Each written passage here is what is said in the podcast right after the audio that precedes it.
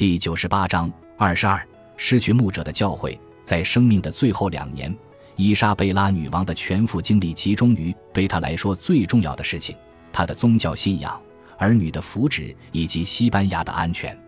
对法战争仍在进行，一年年拖下去，令人疲惫。法兰西开始命途多舛的入侵意大利半岛的行动，已经差不多过去十年了。因四百九十九年，贡萨洛·费尔南德斯·德科尔多瓦离开西班牙，去希腊和意大利作战。一五零三年，他又参加了那不勒斯的扫荡残敌的行动。他和他的部下为西班牙的两位君主效力，勇猛无畏而不知疲倦的奋斗，抵挡着严酷天气、疲劳甚至激进。随着战争继续，女王一直是他最坚持不懈的支持者。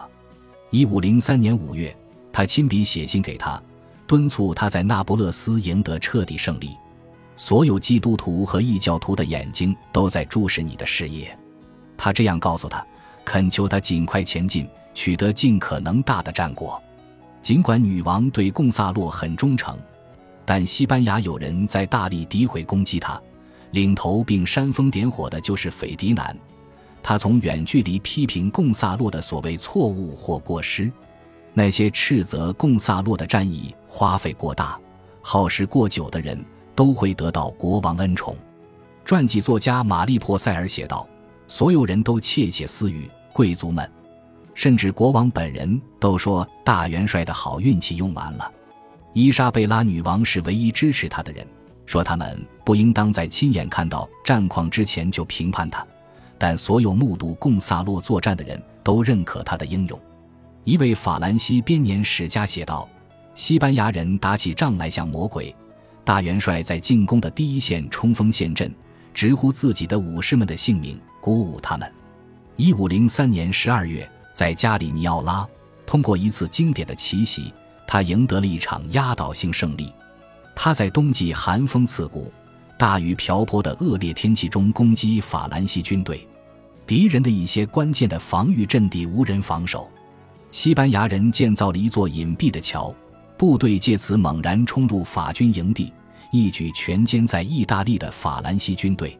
军事史学家查尔斯·奥曼写道：“西班牙人大获全胜。”彼得·马特写道：“参战的法兰西人中，绝大多数都死于刀剑、饥馑、疾病，逃脱的人极少。”在卡斯蒂利亚。伊莎贝拉女王对自己的长期好友取得的伟大胜利禁不住洋洋得意。我坚信不疑，他必然胜利。他告诉廷臣们：“大元帅办不到的，我们国内无人能办得到。”那些诋毁他的人，纯粹是出于嫉妒。对法兰西人来说，雪上加霜的是，大元帅在取胜之后，对落败的敌人大发慈悲，他收拢了法兰西残兵败将。免费提供交通工具送他们回家，这对法兰西国王路易十二来说是又一剂苦药。于是他决定夺回鲁西永和佩皮尼昂作为报复。为了这两个城镇，法兰西和斐迪南及其父亲已经争斗了五十年。斐迪南国王率军迅速北上，企图驱逐法军。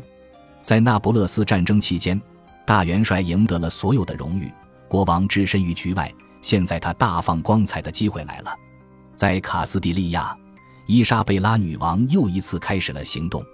她继续做自己最擅长的事情，动员军队，准备战争。她把战争后勤发挥到完美的程度，高效的聚集部队，给养甲胄、马匹、大车、粮草和医疗物资，并准备好运输。用西班牙历史学家塔西西奥德阿斯科纳的话说。他成了军需后勤艺术的完美专家，但伊莎贝拉对此次军事行动并不感到高兴，因为他执着于讨伐穆斯林而不是其他基督徒。据彼得·马特记载，我们的天主教女王似乎从来不会因为这种成功而感到喜悦。每当他得知不管什么地方有基督徒流血死亡，就愁云满面。这是故作姿态还是发自内心，唯有上帝知道。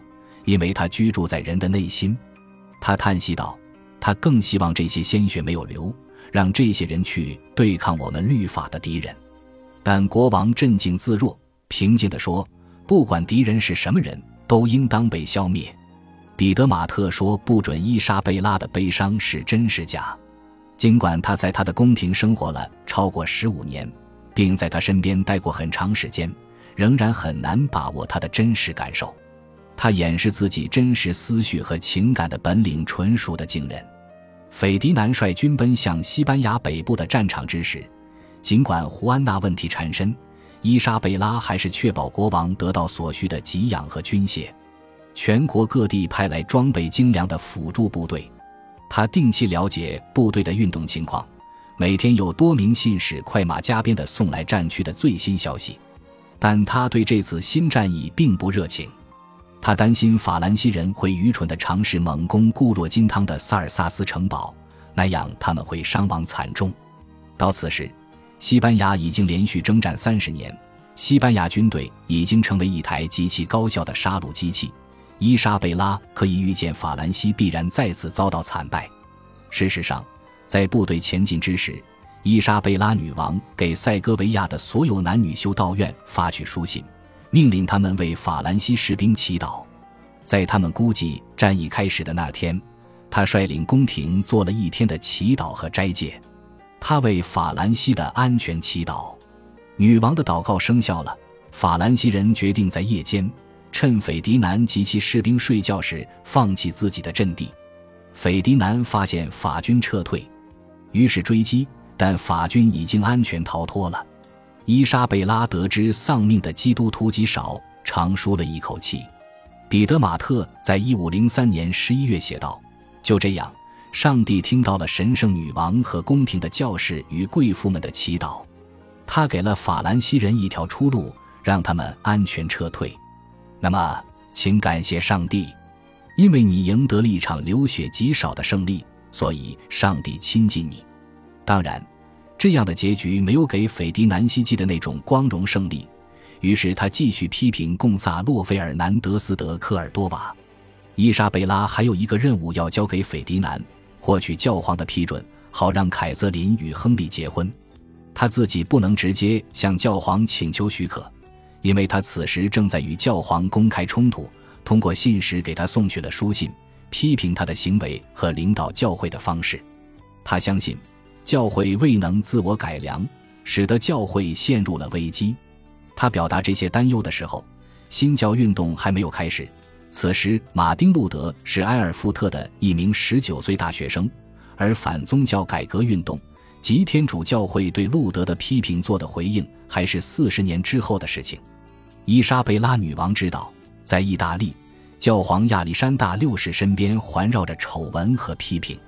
目光炯炯、长着鹰钩鼻的意大利讲道者吉罗拉莫·萨福·那洛拉发表了言辞激烈的布道，攻击教会和公共生活的腐败。他警告大家提防坏神父与坏僧人，期间色情作品、赌博、卖淫、酗酒和放荡服装。他告诉群众。上帝会降下灾祸，以惩罚人们的罪孽。因四百九十二年年末，他在夜间得到了一个幻想，看见天上一只手挥舞着剑。他警示说：“上帝在发怒，将要复仇。”此时，奥斯曼土耳其人占据上风，在各地击溃基督徒军队，所以全欧洲人都愿意听信他的这番推论。萨弗纳洛拉告诉他的追随者：“天主的剑要来了。”很快就要来。因四百九十五年，法兰西军队野蛮入侵意大利，很快让佛罗伦萨群众相信他预见了未来。他关于教会腐化堕落的讲道引起了很多人的共鸣，包括伊莎贝拉。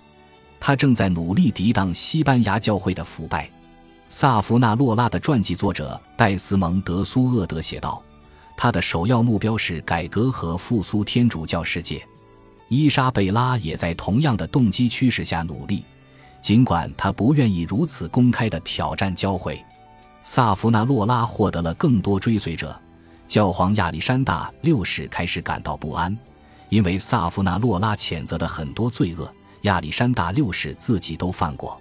教皇打算收买萨弗纳洛拉，于是提议封他为红衣主教，但这名修士公开拒绝了这诱惑。并称，戴上这主教冠的人会遗忘基督生活的关键教义。虚荣的篝火事件令萨夫纳洛拉声名鹊起。这一事件发生在一四九七年和一四九八年的大斋节。商业银行家和佛罗伦萨实际统治者洛伦佐德美第奇死后，城里出现了权力真空。因四百九十六年和一四九七年，佛罗伦萨发生了旱灾和饥荒，儿童倒闭在街头，人们蜂拥而去抢夺施舍的免费粮食，导致有人被踩踏而死。萨夫纳洛拉劝服群众，他们的淫荡享乐招致了上帝的怒火。他呼吁他们搭建一个木头平台，在上面烧毁代表人类罪恶的东西和并非生活必需的奢侈品。被投入篝火的东西包括华丽服装、纸牌、画作和书籍，其中有的是色情作品，但也有伟大的艺术作品。他们歌颂作为意大利文艺复兴核心的感官享受。感谢您的收听，喜欢别忘了订阅加关注，主页有更多精彩内容。